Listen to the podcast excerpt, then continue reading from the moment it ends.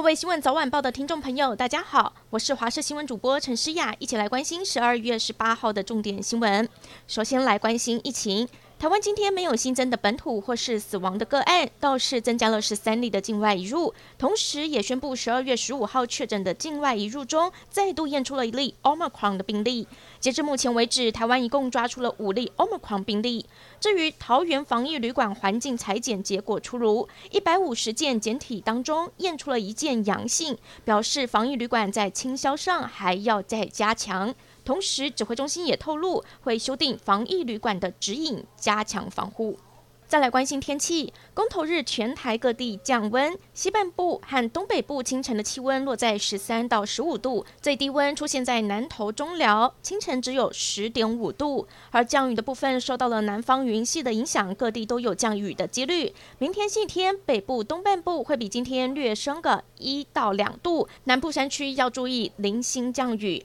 星期一到星期三，南方的水汽北移，到时候全台都会有下雨的几率，又以星期二最为明显。云林县是全国养猪大县，有一千多场养猪场，其中二仑乡的来惠村又属最多最集中的，有六十八场。这里的居民大多都是养猪户，都很关注来猪议题，因此在活动中心的投开票所可以看到不少阿公阿嬷跟亲友一起来投票，也有家里是养猪的青年学子特地返乡投票。而针对反来猪这一案，在这里是不同意多于同意票，也就是最多养猪场的来惠村赞成让来猪进口的人居多。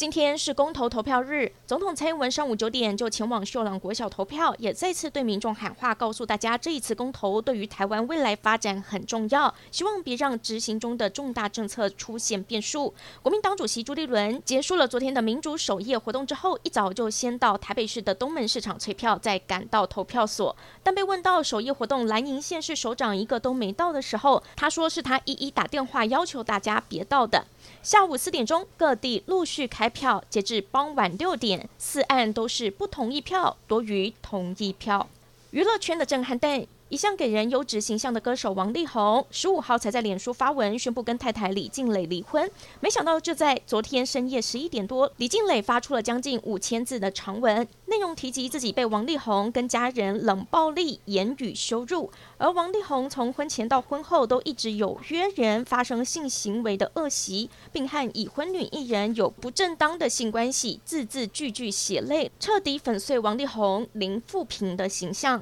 而王力宏今天也被目。击现身北京机场，对于前期种种指控，并没有任何回应。再来关心台风雷伊没有侵台，但却侵袭了菲律宾中部和南部，冲浪圣地喜雅高岛，机场航厦全部毁损，电力中断，经济损失高达了一百一十一亿台币。还好机场跑道没有受损，救援行动还能进行。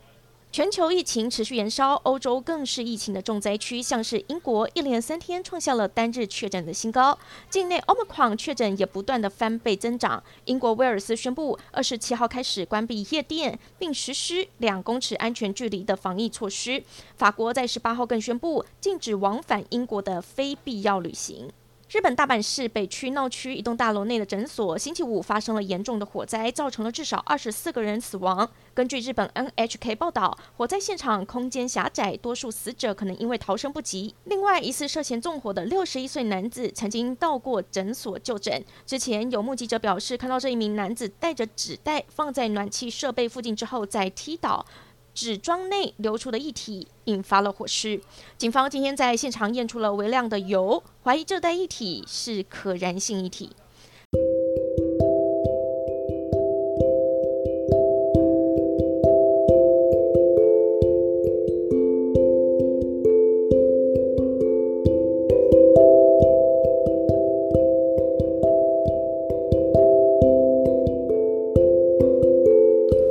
感谢您收听以上的焦点新闻，我们再会。